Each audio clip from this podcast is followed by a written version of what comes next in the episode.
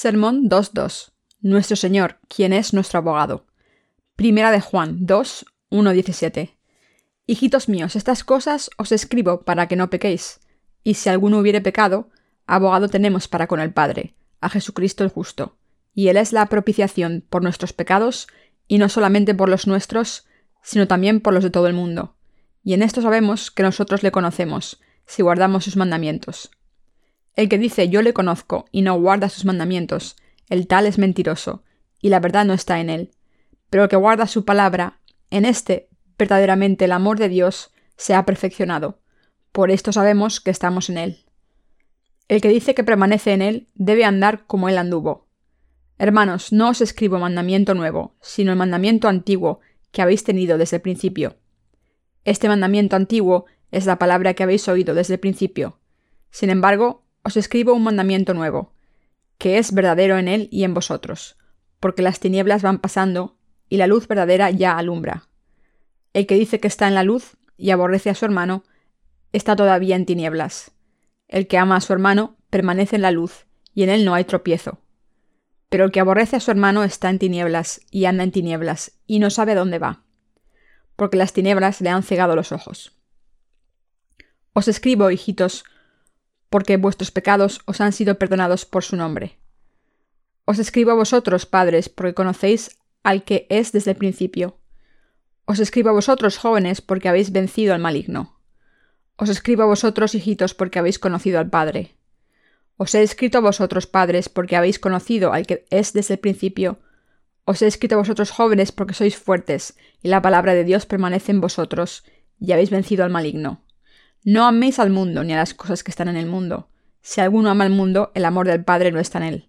Porque todo lo que hay en el mundo, los deseos de la carne, los deseos de los ojos y la vanagloria de la vida, no proviene del Padre, sino del mundo. Y el mundo pasa y sus deseos, pero el que hace la voluntad de Dios permanece para siempre. ¿Quién se ha convertido en nuestro abogado? En el Antiguo Testamento, cuando un pecador traía un animal para el sacrificio para ofrecerlo a Dios, él tenía que creer que mientras que él era quien tenía que morir por sus pecados, en lugar de ello su ofrenda por el sacrificio aceptaba sus pecados en su lugar. Todos aquellos que están por tener esta fe deben creer con su corazón que Dios ha redimido todos sus pecados de acuerdo al sistema de sacrificios del tabernáculo, esto es, pasando todos sus pecados sobre la ofrenda del sacrificio y extrayendo la sangre del animal. Este sistema sacrificial era una sombra de las cosas buenas que habrían de venir. Hebreos 10.1. Aquí la frase las cosas buenas que habrían de venir implica las justas obras de Jesucristo, específicamente su salvación del agua y el espíritu. ¿También deseas creer realmente en el verdadero Evangelio del agua y el espíritu de corazón? Mis compañeros creyentes, cuando venimos ante Dios y nos paramos ante su presencia, debemos haber recibido el lavamiento de nuestros pecados conociendo y creyendo en la ley de la salvación, que nos ha salvado de todos nuestros pecados y los eliminó.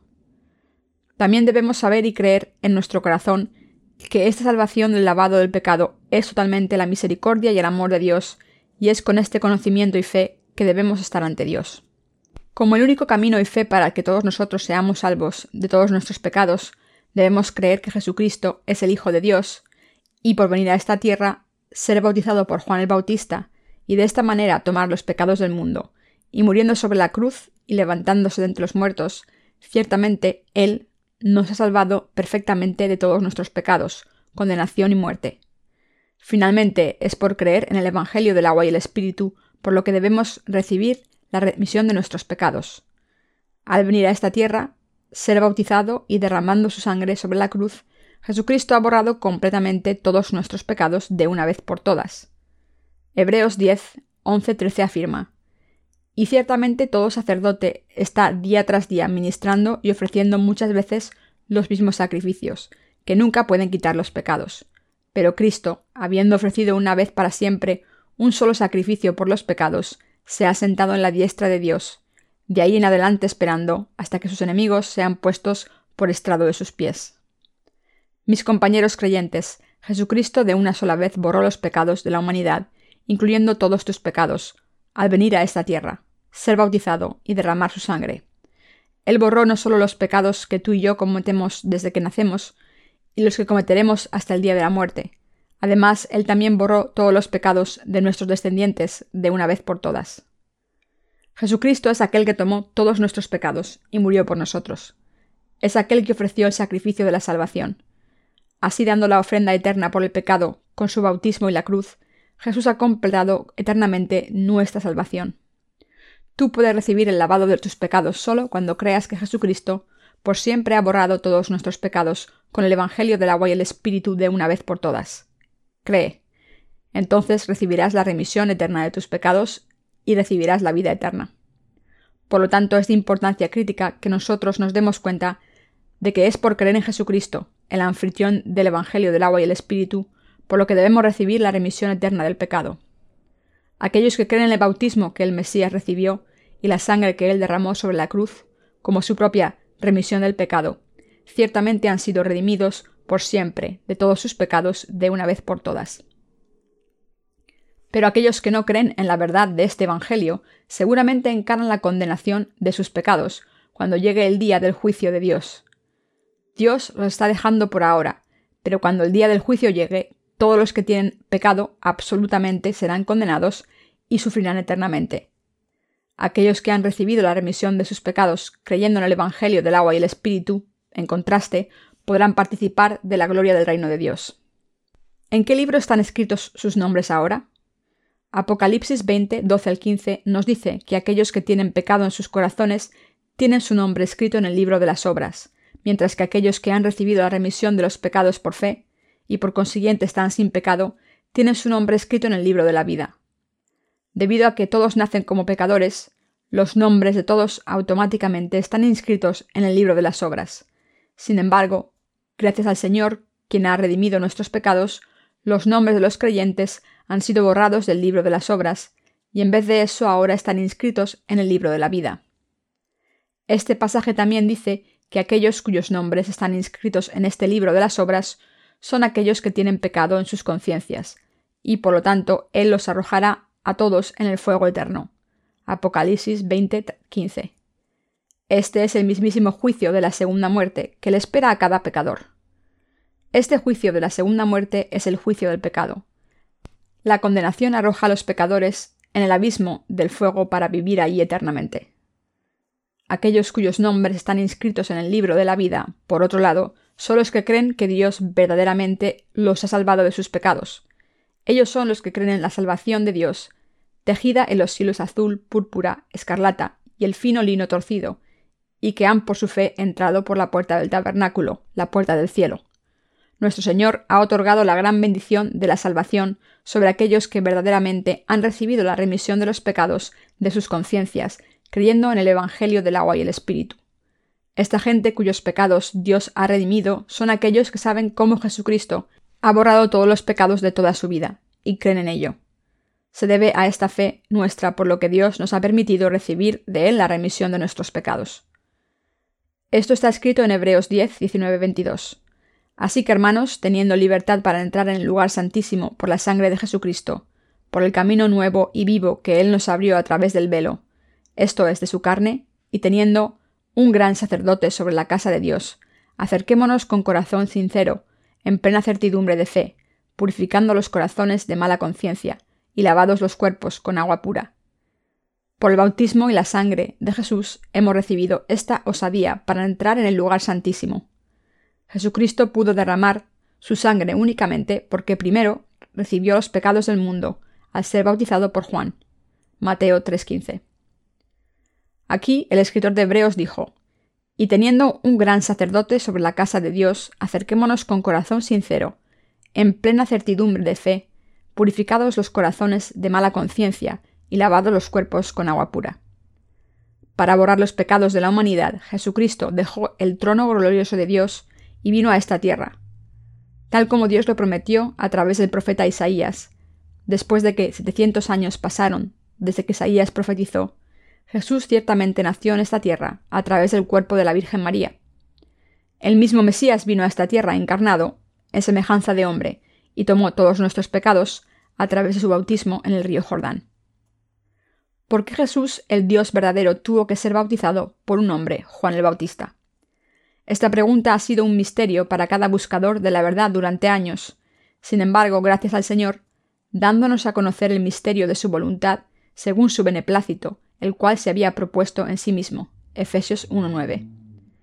El Señor ha hecho que nos demos cuenta del significado de su bautismo, que constituye el Evangelio del agua y el Espíritu, el Evangelio original de sus apóstoles que recibieron y predicaron.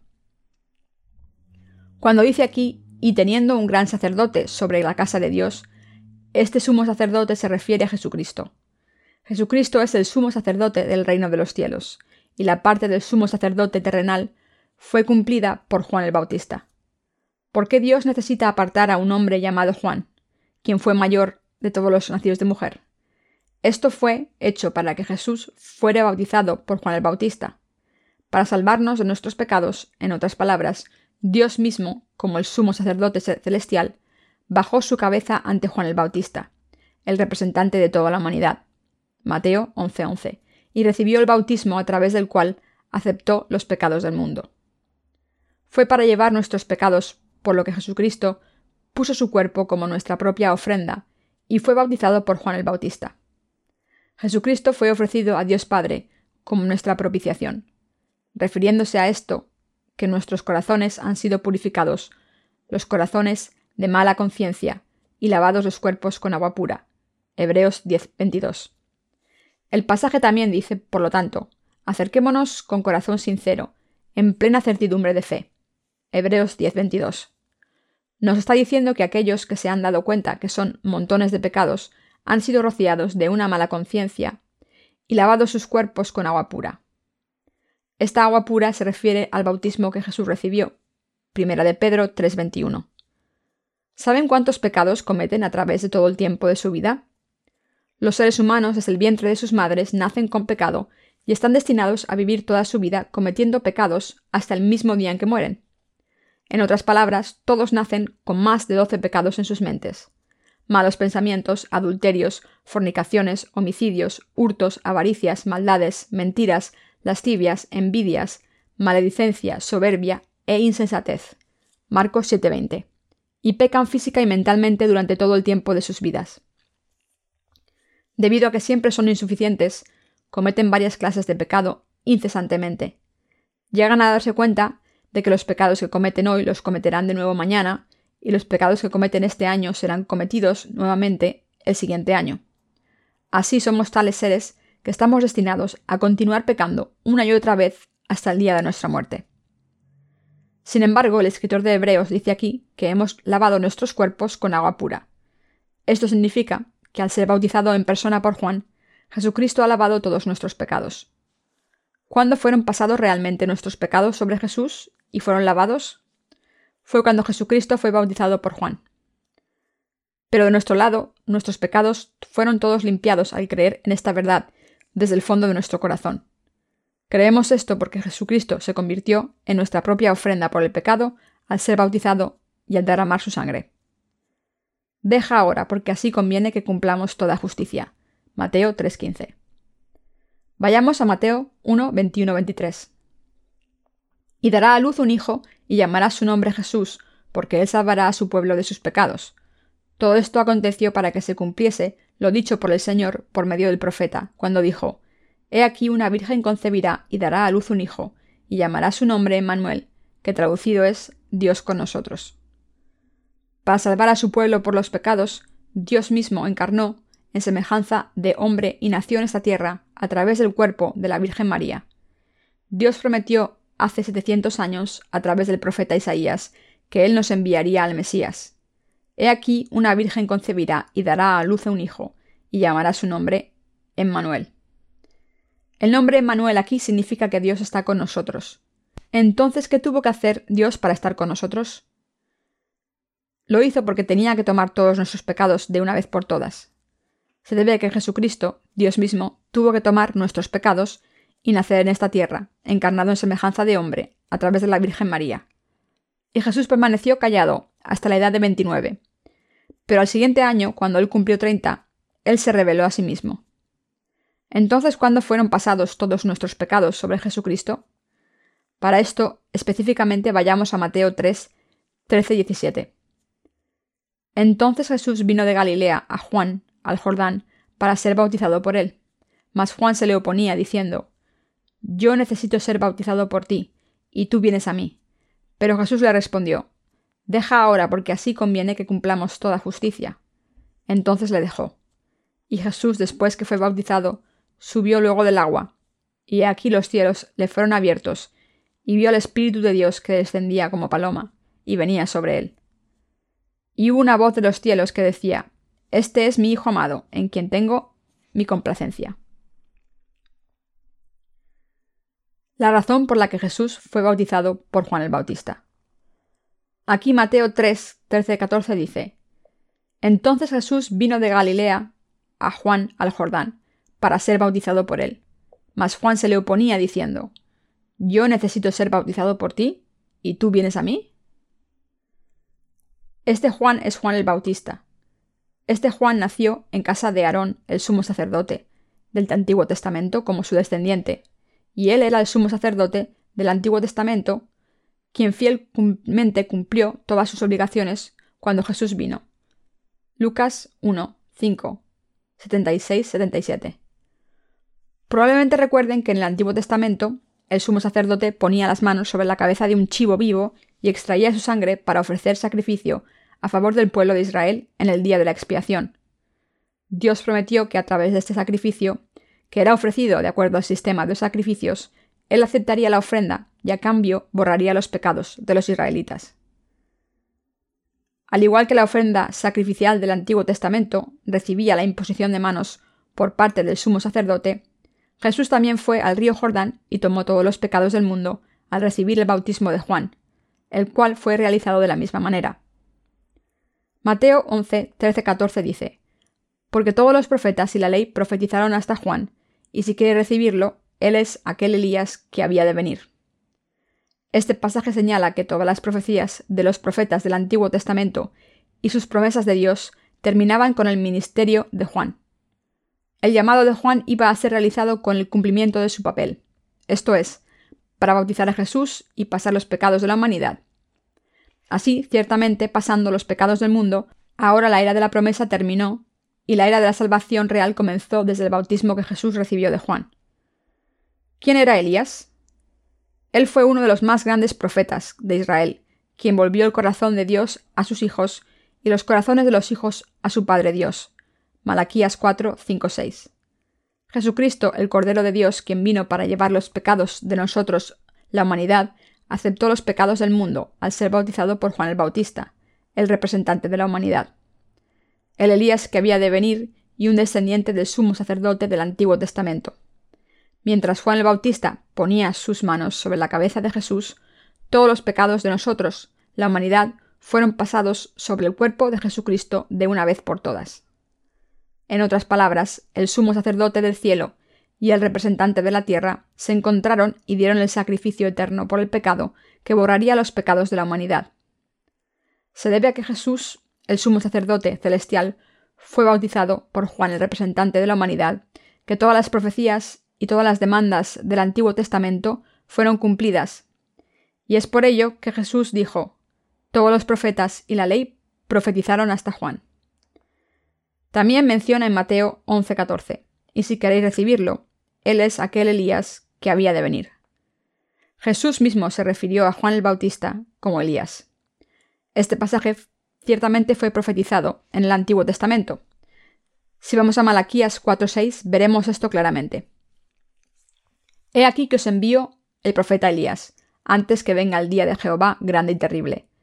Él hará volver el corazón de los padres hacia los hijos, y el corazón de los hijos hacia los padres, no sea que yo venga y hiera la tierra con maldición.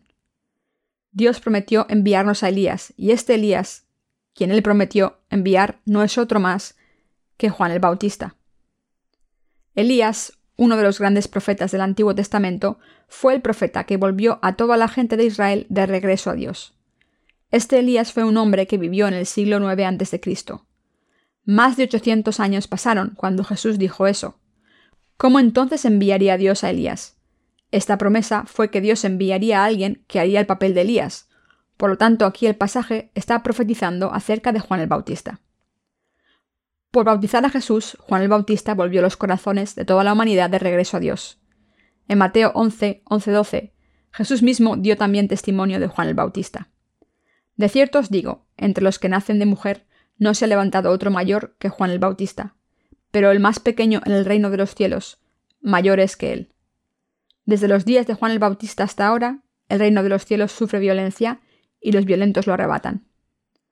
¿Qué significa este pasaje? Significa que Dios prometió borrar por siempre los pecados de todos, y que de acuerdo a esta promesa, Él aceptó, como sumo sacerdote celestial, todos los pecados de toda la gente a través del sumo sacerdote terrenal, y proclama que quien sea que crea en el bautismo de Jesús ahora puede atrevidamente entrar en el cielo por su fe. Ya que no era posible redimir por siempre todos nuestros pecados de una sola vez con la sangre de corderos y toros en el Antiguo Testamento, se necesitaba otro sacrificio. Sin embargo, en esta tierra no existía tal ofrenda para el sacrificio sin defecto que pudiera completa y eternamente borrar todos nuestros pecados. Por lo tanto, el Hijo de Dios sin pecado, Jesucristo, tuvo que venir a esta tierra y ofrecerse a sí mismo en esta ofrenda del sacrificio. Así que Jesús vino a esta tierra para ofrecer la ofrenda eterna del pecado de su pueblo. También debió existir un representante de la humanidad, el sumo sacerdote, quien pasaría los pecados sobre él, el Cordero de Dios. Es por ello que tuvo que existir Juan el Bautista, un descendiente de Aarón, a quien Dios tuvo que preparar para este propósito. Solo Aarón y sus descendientes, quienes fueron los sumos sacerdotes del Antiguo Testamento, estaban calificados para ofrecer el sacrificio del día de la expiación. Como tal, Dios no podía tomar a cualquiera como el sumo sacerdote terrenal. Así que Dios preparó la casa del sumo sacerdote a este representante de la humanidad, esto es, de los descendientes de Aarón. Este representante fue Juan el Bautista, quien nació de Zacarías y Elizabeth, seis meses antes de que naciera Jesús. Ambos padres de Juan, Zacarías y Elizabeth también eran descendientes de Aarón. Por lo tanto, Juan el Bautista, cuyos padres eran descendientes de Aarón, pudo llevar a cabo su sacerdocio como el sumo sacerdote puesto por Dios, y él fue el representante de la humanidad, quien verdaderamente estaba calificado para pasar todos los pecados a Jesús. Debido a que Juan el Bautista, el Elías que habría de venir, quien volvería a los corazones de los padres a los hijos, era el sumo sacerdote terrenal a quien Dios preparó, él bautizó a Jesucristo, quien llegó a ser la ofrenda del sacrificio, en la forma de la imposición de manos del Antiguo Testamento. Juan el Bautista bautizó a Jesús imponiendo sus manos sobre su cabeza. Jesús tenía 30 años en ese momento. Los descendientes de Aarón empezaban su sacerdocio a la edad de 30, números 4.3. Mientras Juan el Bautista bautizaba a Jesús, todos los pecados de la humanidad fueron pasados a él. Por lo tanto, ya no necesitamos más sacrificios para borrar nuestros pecados. Hebreos 10, 18. Juan el Bautista fue el último sumo sacerdote del Antiguo Testamento. Dios envió a Juan el Bautista, el Elías que habría de venir, y seis meses después también envió a su Hijo Jesús como la ofrenda sin pecado y sin mancha por la humanidad. Al hacer que Juan bautizara a Jesús y hacer que Jesús recibiera este bautismo de Juan, Dios pasó todos nuestros pecados sobre Jesús. Al hacer esto, la providencia y las promesas de Dios fueron cumplidas totalmente. Juan el Bautista, el sumo sacerdote terrenal, impuso sus manos sobre la cabeza de Jesús, nuestra propia ofrenda por el pecado. Y al recibir esta imposición de manos, Jesús entró en el agua y entonces resurgió. Jesús recibió el bautismo que cumplió toda la justicia de Dios. El sumergimiento de Jesús en el agua implica su muerte y el que haya salido del agua simboliza su resurrección. Y la imposición de manos de Jesús, recibida de Juan, nos dice que Él aceptó todos nuestros pecados. Ese bautismo de Jesús está escrito en Mateo 3, 13 y 17, y fue para aceptar los pecados del mundo. Para tomar nuestros pecados, Jesucristo buscó ser bautizado por Juan el Bautista en el río Jordán, en donde Juan estaba bautizando a los israelitas para el arrepentimiento.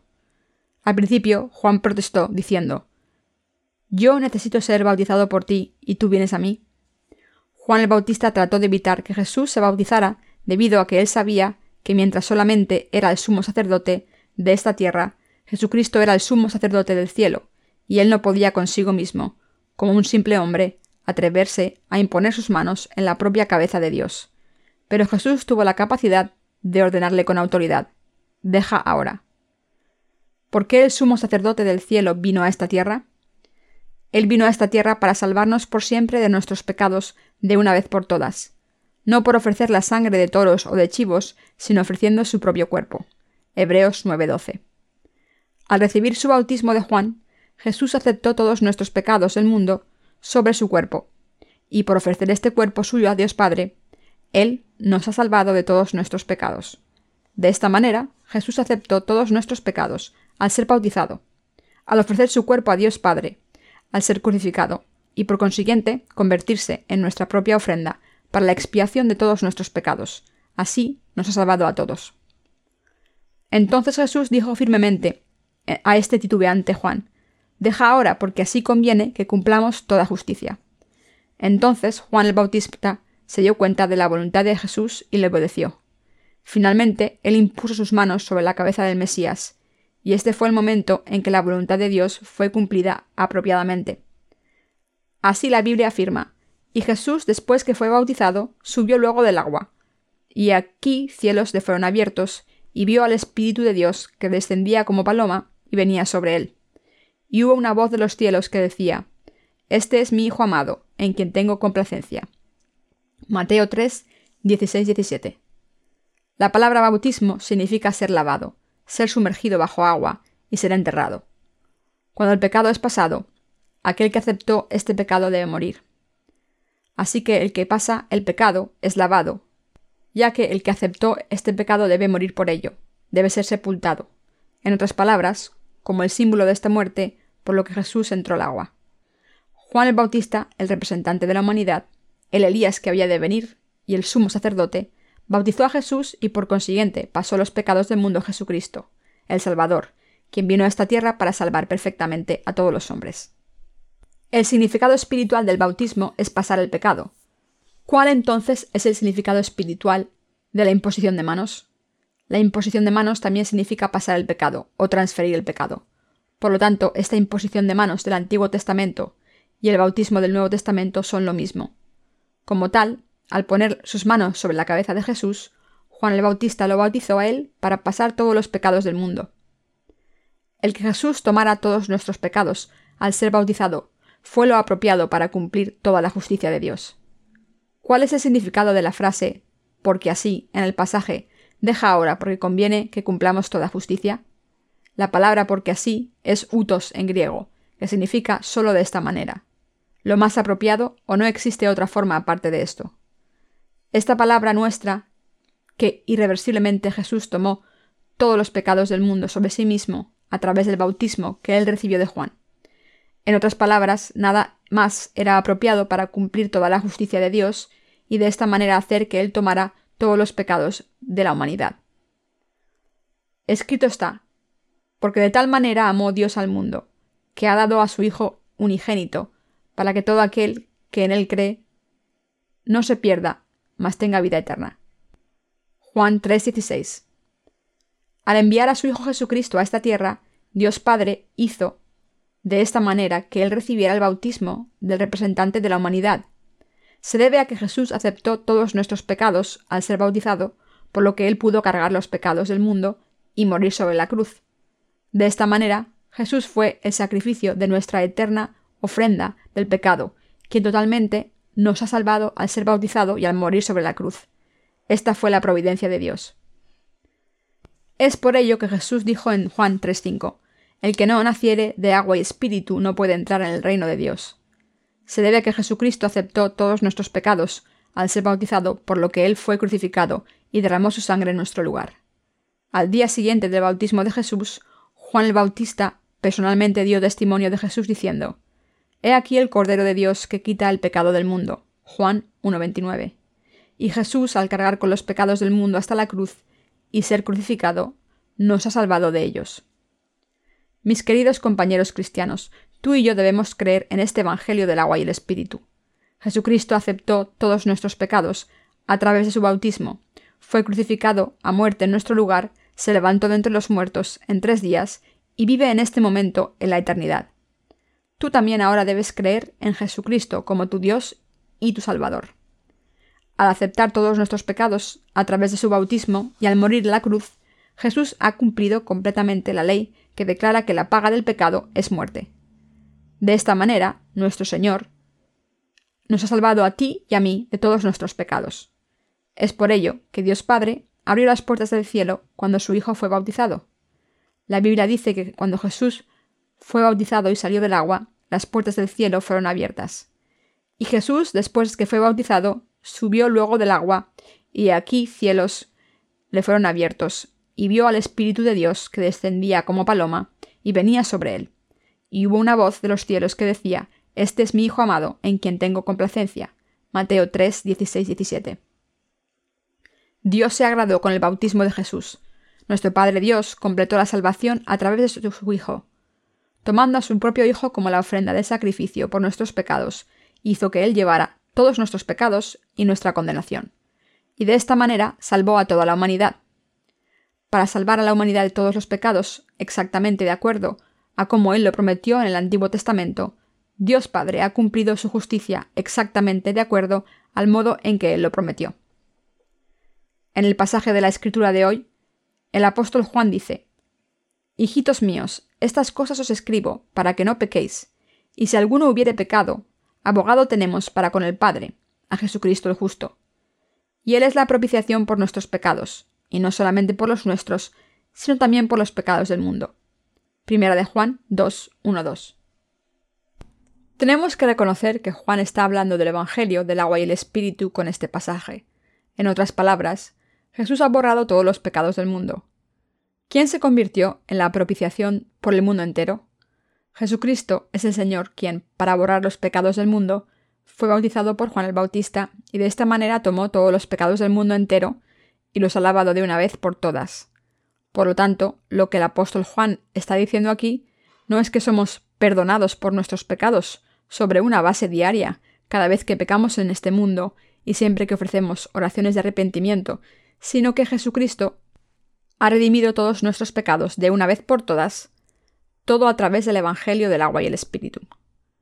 ¿Quién es nuestro abogado? Solo Jesucristo, quien nos ha liberado de los pecados del mundo, es nuestro abogado.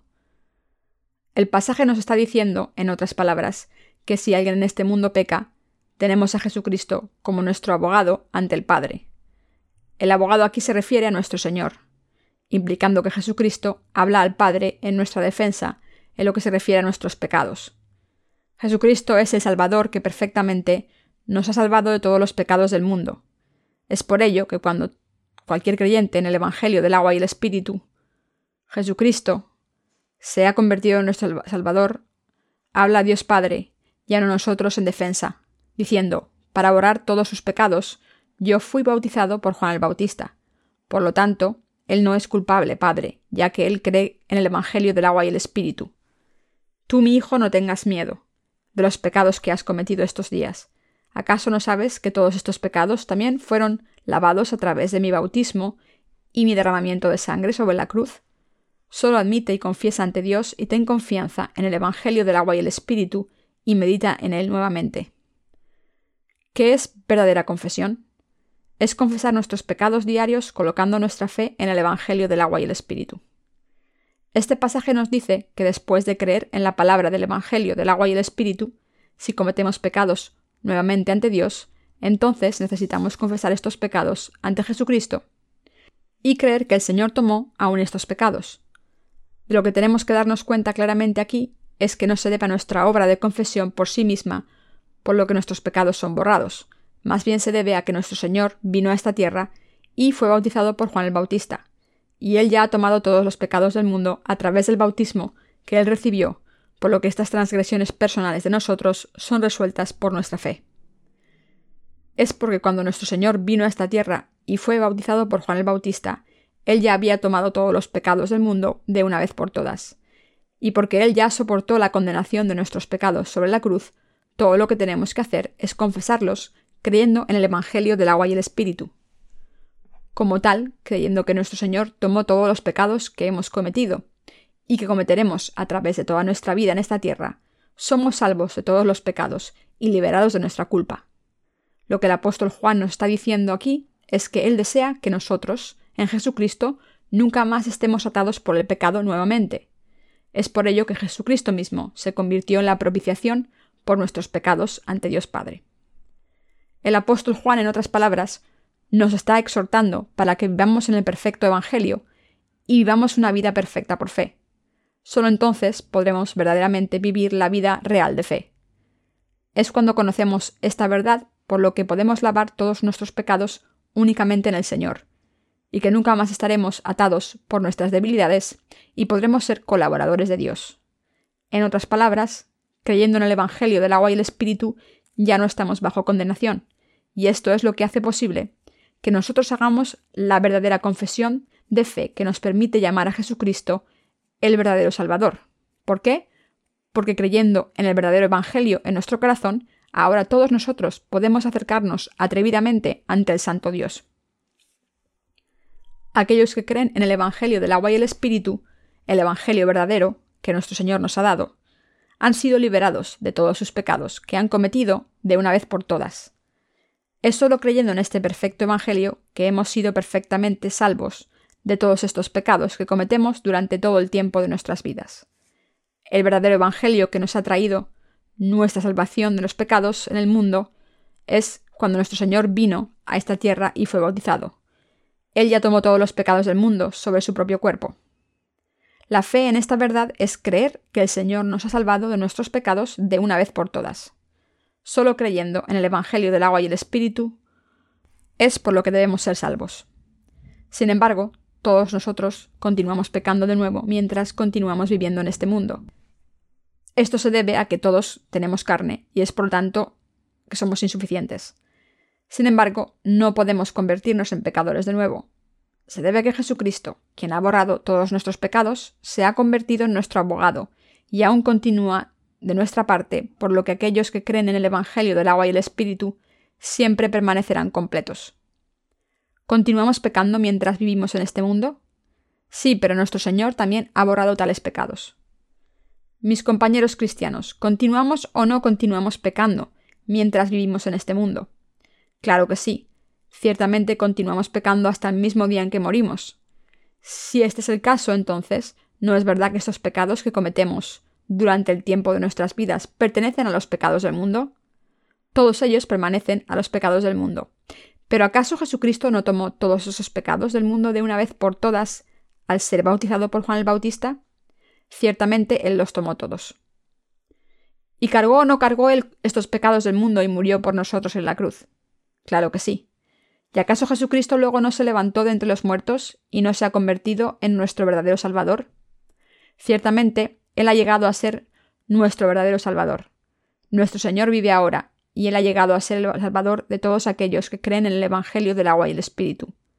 Tenemos que saber claramente y creer en este Evangelio verdadero.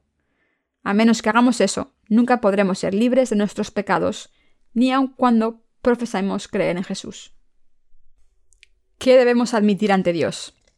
Debemos admitir que pecamos todo el tiempo y que todos nuestros pecados han sido redimidos únicamente a través del Evangelio del agua y el Espíritu.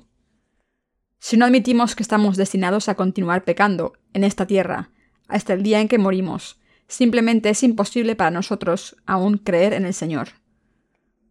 ¿Cómo alguien que no es un pecador tiene necesidad de creer en Jesucristo como el Salvador? Escrito está, los sanos no tienen necesidad de médico, sino los enfermos. Mateo 9:12. ¿Puede alguien decir que, aunque anteriormente pecó contra Dios y contra el hombre, que nunca pecará de nuevo? si nosotros mismos estamos confiados de que nunca pecaremos, de nuevo, y si ciertamente somos tan perfectos como para no pecar, entonces, ¿qué necesidad hay de que creamos en Jesús como nuestro Salvador? Si alguien no sabe que Jesús tomó todos los pecados del mundo, e ignora la verdad de que Jesús cumplió toda la justicia de Dios al tomar todos los pecados a través de Juan el Bautista cuando él fue bautizado, ¿puede esta persona ser salva de sus pecados solamente creyendo de algún modo en este Señor? ¿Quién se atreve a decir que es lo suficientemente fuerte como para nunca más pecar? Mis compañeros santos, a través del bautismo que Jesús recibió de Juan el Bautista, Él tomó todos los pecados que tú y yo cometeremos a través de toda nuestra vida. Es por ello que debemos creer en este Jesús, quien quitó todos los pecados de nuestro tiempo de vida a través de su bautismo, como nuestro Salvador. y solo cuando creemos de esta manera podemos llegar a estar sin pecado. Antes de creer en el Señor como nuestro Salvador, primero debemos admitir que somos las semillas de transgresión y que estamos destinados a continuar pecando durante todo nuestro tiempo de vida hasta el día en que morimos. Solo aquellos que reconocen su naturaleza pecaminosa ante Dios pueden tener la fe correcta, y solo ellos pueden creer en el verdadero Evangelio del agua y el Espíritu. Es extremadamente importante que nosotros admitamos ante Dios que estamos destinados a pecar hasta el día en que morimos. Siempre que pecamos en este mundo, ya sea por nuestras debilidades o por cualquier otra razón, debemos admitir que pecamos. Y también debemos reconocer que Jesús tomó todos estos pecados de una vez por todas al ser bautizado por Juan el Bautista, y que todos nuestros pecados ciertamente fueron pasados sobre él. Solo entonces podremos tener la fe verdadera. Es cuando tenemos tal fe que nos alejamos de todos nuestros pecados y de toda la condenación del pecado, y en vez de eso llegamos a estar realmente cercanos al Señor. Es en el Evangelio del agua y el Espíritu por lo que debemos llegar a estar verdaderamente limpios y separarnos de las tinieblas. En lugar de tratar de esconder nuestros pecados de Dios mientras vivimos nuestras vidas de fe ante Él, debemos venir ante su resplandeciente luz de la verdad y confesar Señor, soy tan tremendo pecador, soy destinado a pecar hasta el día en que muera, pero yo creo que Jesús vino a esta tierra para salvarme de mis pecados, y que Él aceptó todos los pecados de este mundo al ser bautizado por Juan el Bautista. Creyendo en la verdad del Evangelio del agua y el Espíritu, y confesando nuestros pecados, llegamos a estar cerca de Dios en su luz de la verdad, ya que el Señor tomó todos nuestros pecados de una vez por todas a través del agua y el Espíritu.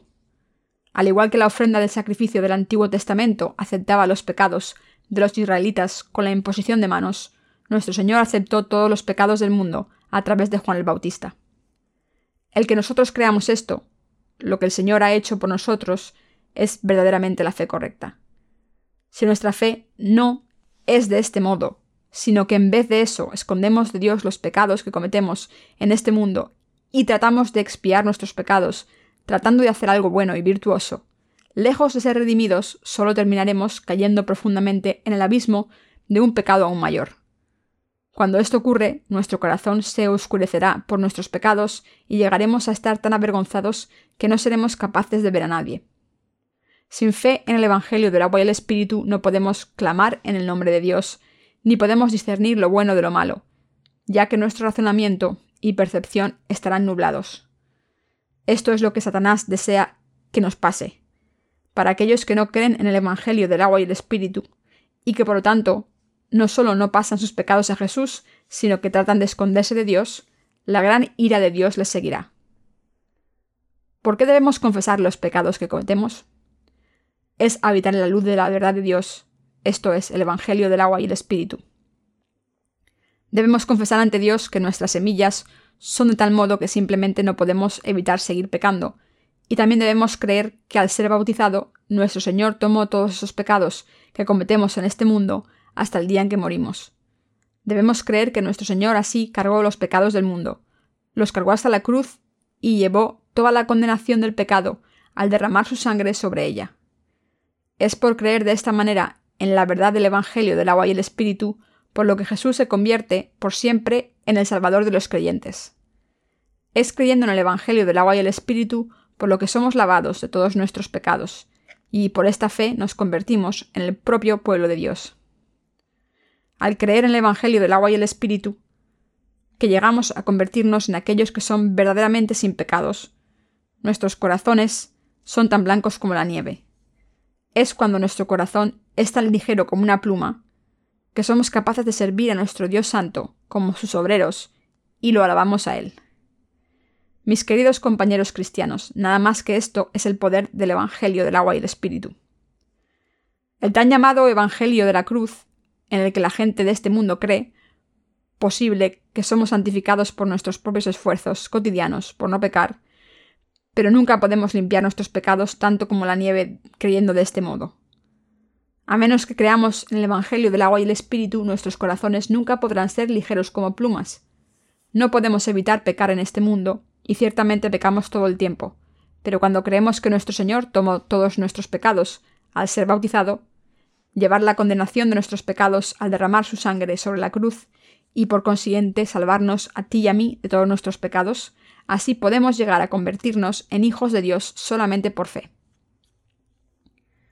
¿Conoce la mayoría su naturaleza fundamental ante Dios para vivir sus vidas de fe correctamente? Sí, ya que cualquiera que no se conoce a sí mismo, ante Dios no puede creer en el Evangelio del agua y el Espíritu. La Biblia describe a los fariseos como hipócritas. Siempre que veían a alguien ligeramente impuro, jalaban sus mangas para cubrir sus ojos, para evitar ser contaminados por lo que sus ojos veían. Pero de hecho, ellos también estaban sucios ante Dios. Eran la clase de gente ignorante de sí mismos, que solo deseaba apedrear a otros a muerte, invocando la ley constantemente. Esto no es otra cosa que el triste cuadro de los cristianos mundanos de la actualidad y de los siervos de Satanás. Aquellos que no se conocen a sí mismos deberían aprender primeramente de Sócrates. ¿Qué nos dijo? Él dijo, conócete a ti mismo. ¿Qué refrán tan sabio es este? Han existido muchos filósofos en este mundo, pero nadie dejó un comentario tan famoso como este. Sócrates dijo algo que fue digno de un gran filósofo. Muchos de los filósofos contemporáneos solo se jactaban de su propia filosofía, hablando del ascetismo o el hedonismo y diciéndole a todos cómo vivir. Pero Sócrates no se molestaba con ellos y simplemente dijo Conócete a ti mismo. Antes de decir algo, primero date cuenta de quién eres realmente.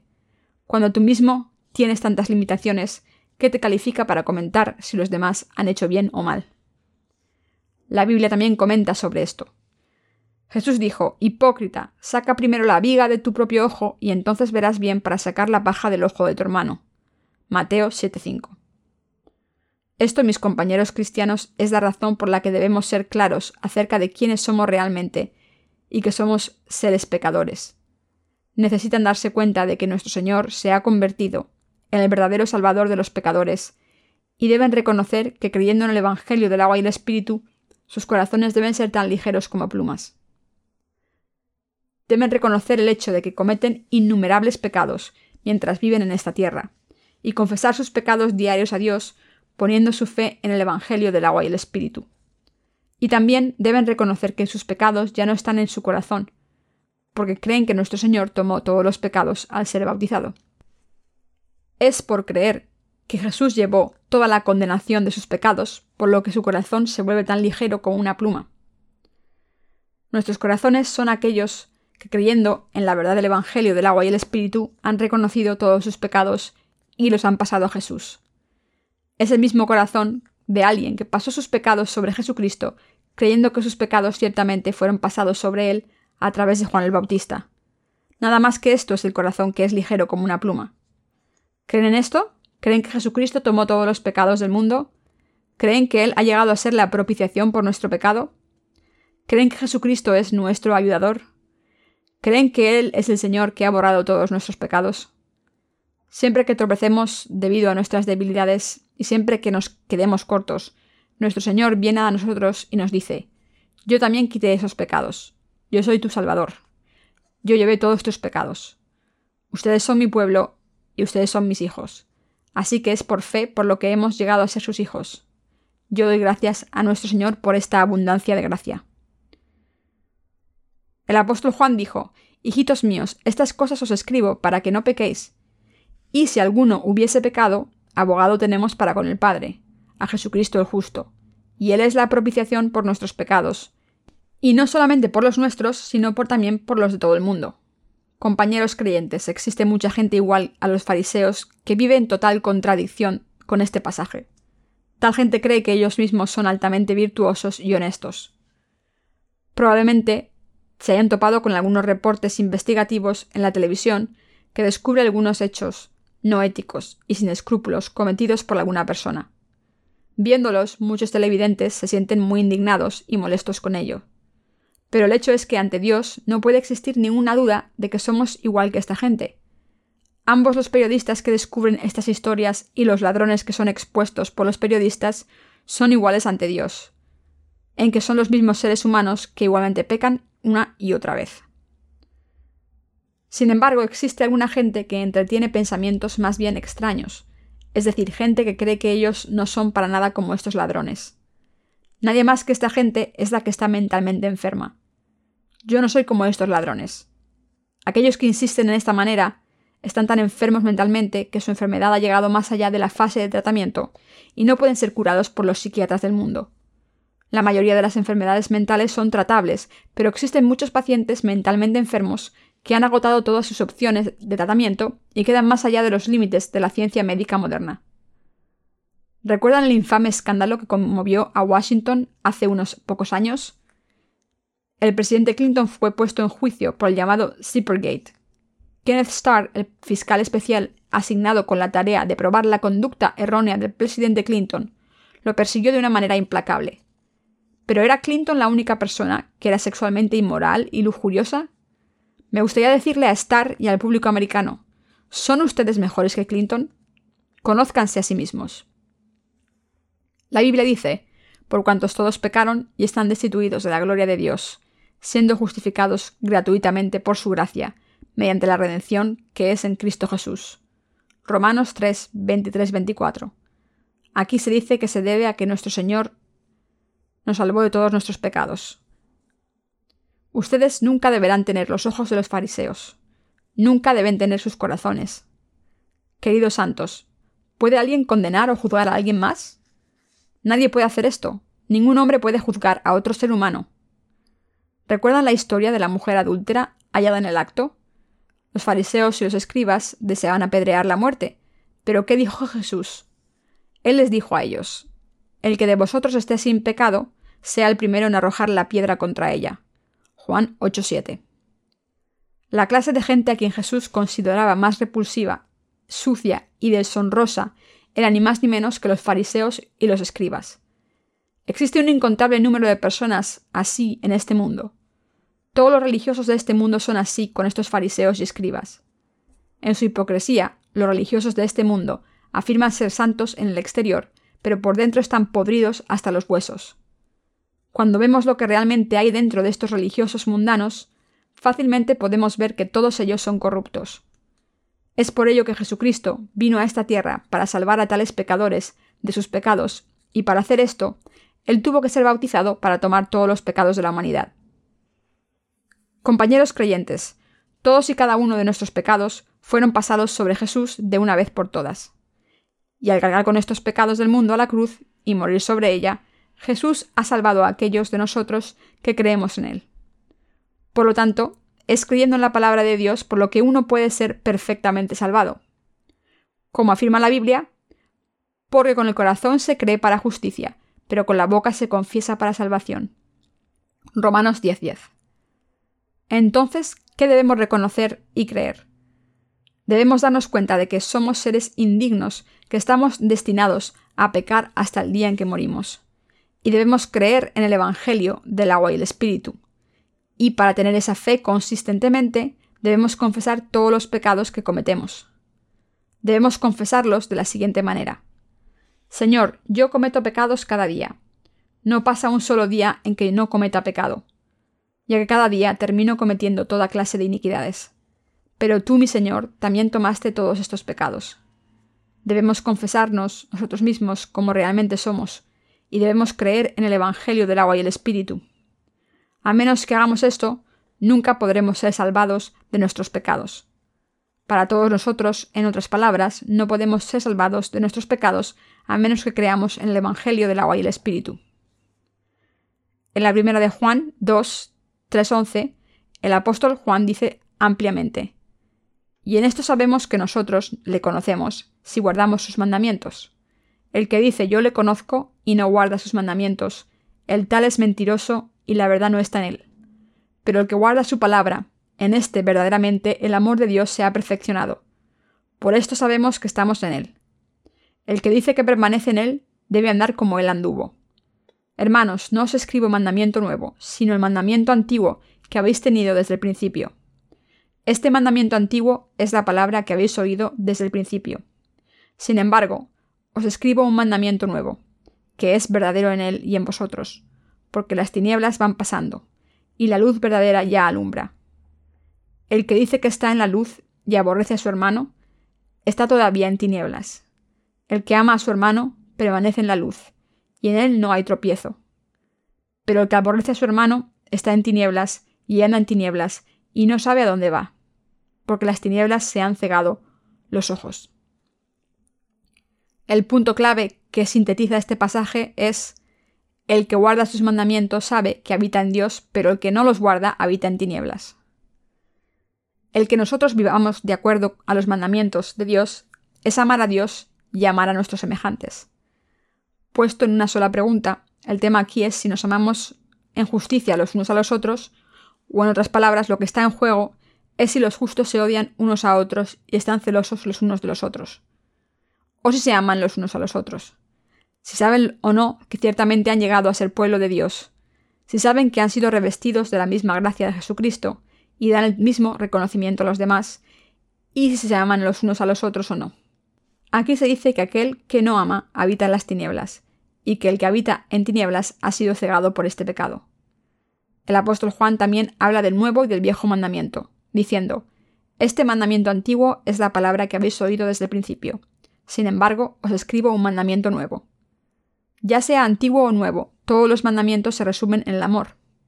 Al igual que la ley del Antiguo Testamento nos ordenó amar a Dios y amar a nuestros semejantes como a nuestro propio cuerpo, el nuevo mandamiento está centrado en el amor, sobre lo que Jesús nos dijo. Ámense los unos a los otros, como yo los he amado a ustedes. Aquellos que no aman, sin importar la razón, están pecando en contra de Dios, y ellos de ninguna manera están viviendo sus vidas de acuerdo a su voluntad expresamente son arrogantes, parados ante Dios como si fueran jueces. Tal gente es muy malvada. Compañeros creyentes, esta lección se aplica igualmente a todos nosotros, a todos los hermanos y hermanas en la fe, así como a los siervos de Dios, quienes están todos viviendo sus propias vidas de fe. Nada puede ser más contradictorio que creer en nosotros mismos como libres de problemas, mientras que menospreciamos a los demás creyendo que son peores que nosotros, y observar cada limitación que los demás tienen cuando nosotros somos totalmente incapaces de ver nuestras propias limitaciones.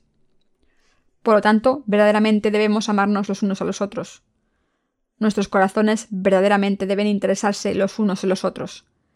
Este amor no es solo para mostrarse en la superficie, sino que debemos apreciarnos unos a otros desde el fondo de nuestro corazón, dándonos cuenta de que nuestros compañeros creyentes son de propia raza nuestra, y somos el pueblo de Dios. Este corazón que se interesa debe ser nuestro. Cualquiera que no tenga este corazón amoroso está en el camino equivocado. El convertir las debilidades de los demás para nuestro propio beneficio no es amor. Convertir las debilidades de los demás como si fueran nuestras propias debilidades es de lo que se trata nuestro amor. Para aquellos que encuentran gozo en las debilidades de otros y las convierten para su propio beneficio, esto significa que el amor ya los abandonó. Ya no están habitando en la palabra de nuestro Señor. Aunque hayan recibido la remisión de sus pecados, no están caminando en la palabra. Dios no puede unirse con tal gente que usa las debilidades de los demás para su propio beneficio y se alegra de ello. Terminarán alejándose de todos los demás. En Cristo todos debemos llegar a un ser uno solo, como la fina harina se convierte en una sola masa. Al igual que la harina puede convertirse en pan y en pasta solo cuando primero es amasada, con un solo cuerpo, si permanecemos alejados de todos por nosotros mismos, esto es igual a nada. Cada uno de nosotros, parados aisladamente, fácilmente es alejado del primer viento. Al igual que cada grano de trigo primero debe ser molido y la harina de resultante debe ser amasada en una sola masa para convertirse en pan comestible, es solo cuando nosotros los justos nos unimos juntos y llegamos a ser uno con Dios que podemos llegar a ser trabajadores dignos ante Él. Es por ello que nosotros todos debemos llegar a ser uno y a amarnos los unos a los otros. Todos debemos recordar a nuestro Señor, quien se ha convertido en nuestro abogado.